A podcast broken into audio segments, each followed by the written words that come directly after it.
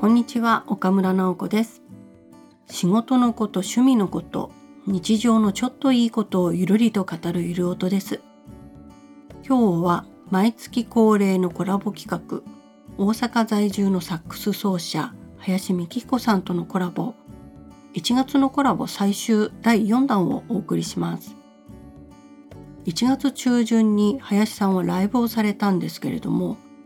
数日前にサックスが壊れてしまったらしいんですよ。どうもハンダでつけていたところがパカッと取れてしまったと、うん、その時の顛末と代わりのサックスのお話を聞きました。意外にも使えるというお話はちょっと驚きだったので詳しくは本編をぜひ聞いてみてください。なんかいろんな道具があるんですね。この間壊れちゃった話もそうですけど。壊れちゃった、もう肝が冷えるというか。一日ずれてたらちょっと大変みたいな。危なかったですね。本当に。良かったのかなそのタイミングで。うん、いや一番良かったとは思います。いろんな気づきもあったし。ハンダが取れるなんてところはハンダだから取れないだろうと思いますもんね。まあでも経年劣化ですよね。どうしても。動かすというか。うん要はボディになる管が1本あってその上に接着というか溶接されてるわけですけどもちろんネジ止めとかじゃないところの 溶接されてるところがポロッといってしまったので。びっくりしますよね。普段そんな取れないと思ってる場所が取れたらなんだこれはみたいな。手の中にね異質な柔らかい動きがこれは気持ち悪いって思いながら何かこうあってはならない感触があったので。頭がバグりそうですね一瞬。だいぶ。色それこそ逆算し始めて今日が火曜日だろう。で水木？とか言いながら。でも今曲練習しなくちゃいけないからこれ預けちゃうとどうなる？とかそんなのが一瞬でガーッとやって 落としどころを見つけて。でその間結局ヤマハっていうねヤマハのメーカーの一番お安い楽器が教室にちょっと置いてあるんですけどレンタル用としてそいつをちょっと僕が借りてきて今も手元にあるんですけど楽器のお値段的には12万円ぐらいっていうのでとってもこれが安い一番最小限、最低限なんですが、それを吹いてたんですよね。でもそれで練習するしかないなんですけどあれ結構吹きやすいなっていうのとむちゃくちゃ楽だなっていうので これ間に合わなかったら本番これでもいいかなとか思い始めて、えー、というかむしろこのワンダフルボーイズさんめちゃくちゃしんどいからこれでいいんじゃないのとか いろいろ 考え始めて、はい、昔のその岡村さんが万年筆苦手だったけどこのノック式の万年筆になったらめちゃくちゃ良かったとかいうのとちょっと似てるかなって思うんですけど、はい、あれ？ってこの道具いいよねってなって。そのいつも使ってるものとヤマハのその十何万円ぐらいのものって重さとかも違うし、まあ、構造は一緒だと思うんですけど、うん、他は何が違うものなんですか？何が違うんでしょうね。何と言いますかね。まず金属の厚さが薄い。ヤマハの方が。持って分かる感じってあこれ薄いやつだって分かっかります。分かるしだから軽い。重量的にも。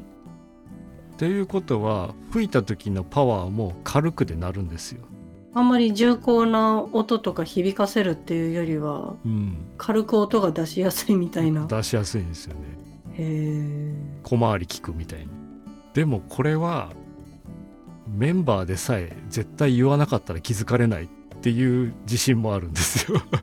わかんないでしょ音違ったねとか、うん、今日なんか違うの持ってきたのとか音色がバレることはない。絶対ないと思います。目の前でこれがこうでねこれがこうでねって2種吹き分けたら、うん、ああ違うねってなると思うんですけどどんかんどんかんうるさいライブで僕が何を持って何を吹いていようが絶対バレないっていうのはわかるんですよね。なんかその指のバネのところとかもなんか違うんですか？軽いとか重いとか。まあその重い軽いはまた別の話になってはくると思うんですけど操作性はまず重量が軽いってことですねなので治って自分の楽器を吹いた時「重」って言ったのは その代わりこう吹いていて楽しみがあるのはやっぱり自分の楽器なんですよね。ここが難しいとこだなって思いながら。音の広がりみたいなのは吹いていて違うなっていうのはあるんですか、圧倒的に違うから。圧倒的に。心地よさとかそういうのがねえ。だからってヤマハが楽しくないとかいうわけじゃないんですけれどすごくいい楽器だなってこのお値段に対して。もうちょっと舐めてたというか安いしなみたいな気持ちも少しあったんですか？そうですね。あ全然使えるって思って。あなんかライブとかそういうプロの舞台に出してもまあいけるだろうこれ全然かえってこの方が1時間2時間やるんだったら絶対楽って思いながら。じゃあ選択肢としては1個増えた感じなんですかね？そうですよねだからあれはレンタルというかちょっと借りたものですけどもしバックアップでもう1本買った方がいいってなるんだったらあれの新品1本持っててもいいよなとは思いますね。ああそんなに良かったんだっていうかうんその代わりあればっかずっと吹いてたら自分の体力は落ちると思うんですよ。体力が落ちる。落ちる。ああ持てなくなってくるとか、うん、軽いのに慣れすぎると、そこは怖いですねちょっと、うん、だからメインはやっぱり置いといた上でのなんだろう。本当に街乗りの自転車じゃないけれど ちょっとそこまでにはすごくいいけれどよし東京まででロードバイクで行くぜって言った時には 何十万のこうしっかりしたすなんかすごいバイクで行くというか自転車に乗るんじゃないけどでもそのどこでも行けるでしょみたいなスーパーにそのロードバイクで行くのっておかしいじゃないですか。あ なんか乗る楽しみとかそういう心地よさとか目的が違うよなって思うんですよね。あ使い分けとしたらなんか曲だったりその行く会場とかいろんな日程とかを考えたら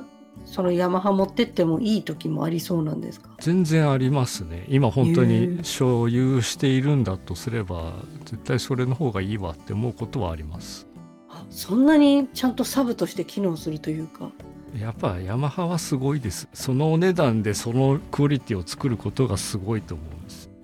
でやっぱり薄いっていうのは金属が薄いは悪いことではなくてその鳴らしやすいから体がまだ全然できてない中学生とかが最初に持つ楽器としてすごく都合がいいんですよね。さっきもともとの方2.5キロぐらいってはい、言われてましたけどそのヤマハの方はどのくらい2キロぐらいとか？いやそこまでじゃないと思うんですよね。本当数百グラム違うぐらいじゃないですか。ちゃんと測ってないから分かんないですけど。でも体感として持った時には重っていうのと分かるっていうのが分かるんですねなんか重量のバランスというか明らかに違うのは2本同時に持ったら分かるとこありますね。あこっち重いしこっち軽いなっていう、うんちょっと後で体重計乗っけてみます。軽い機動力って結構大きいなっていうのはもうカメラのことを思い出すんああですけどそうですね。機能たくさんあるかもしれないけど1キロ近いカメラ持ってくよりは 基本的なもの撮れて500ぐらいのでいいですみたいな 別にあこれは岡村さんこのカメラで撮りましたねってよっぽどの人じゃないと分かんないじゃないですか。そう軽さは大きいなと思って今も自分のカメラ探す時もカメラじゃ重さを気にするうん欲しいなと思うものも重量調べてみてこの重量とこのスペックで本当に欲しいかと思ったら意外と重いかもなって重かったら持ち歩かないかもしれないと思ったらちょっと却下じゃないですか、うん。違うなと思ったりして、それはありますね。でもサックスはもうだいたいこれぐらいの重さみたいのが大きさとして決まってるから開発されて軽いものとかは出ないんですか？材料的に無理か。材料的にポリカーボネートってプラスチックじゃなくてちょっと強いプラスチックみたいなやつ。で作ったタイの楽器があるんですけれど、へーはい。それはね昔持ってたんですけど今もあるかな？教室に置いてるけどめちゃくちゃ軽いんですよ。もう 800g とかなんで。はいうわもうこのさっきのストラップいらないんですよね。手持ちでもう十分いけるうんみたいな、全然。意外とチャチい音がするんだったらいいんですけど意外とどっしりした音が鳴るんで。なんか不思議なもんだなって思うんですよね。こう構造がサックスの設計図であればちゃんとサックスの音が鳴るんですよね。それも軽い音じゃなくってしっかりした音で若干あとは音程がちょっとよよろしくないっていうところであまり実用にちょっと耐えらんなかったんですけどプロモーション映像とかでサーフィンしながらあの楽器吹いてるのがあってそんな軽いんだで塩水使ってももちろん大丈夫だから、あ金属じゃないしメッキでもないし。うん、どこでも吹けますみたいな。一回だけね一回だけあの神奈川の逗子海岸である真夏の海の家みたいなところでのイベントがあってこの曲数とこの曲たちだったらいけるかなっつってそのサックスで行ったんです。どうどうでした？全然普通でした。あの音程とかチューニングとかも大丈夫だったなんかうるさいあのシビアなバラードとかだと厳しいと思うんですけど速くてうるさいロックバンドだったら。なんか潮風とか砂の上にメインの楽器持っていくのなってちょっと思って、うん。後が大変と思っそれならちょうどこれがあるみたいな。てそうそうそうそう。へえ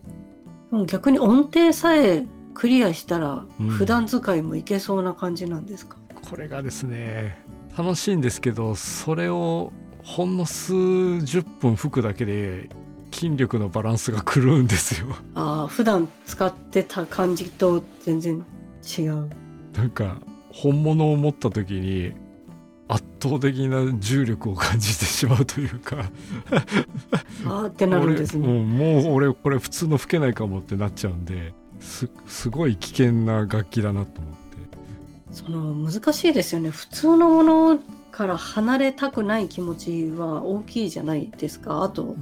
普通のものを吹けない人はちょっとねみたいなのもおそらくうん。業界としてはあるんだと思うので、あんな軽いの吹いてるけど演奏がいくら素晴らしくてもなんとなくあれの楽器でタイのそのポリカーボネートでやってるらしいよって言った時点で何かが落ちてしまいそうな雰囲気は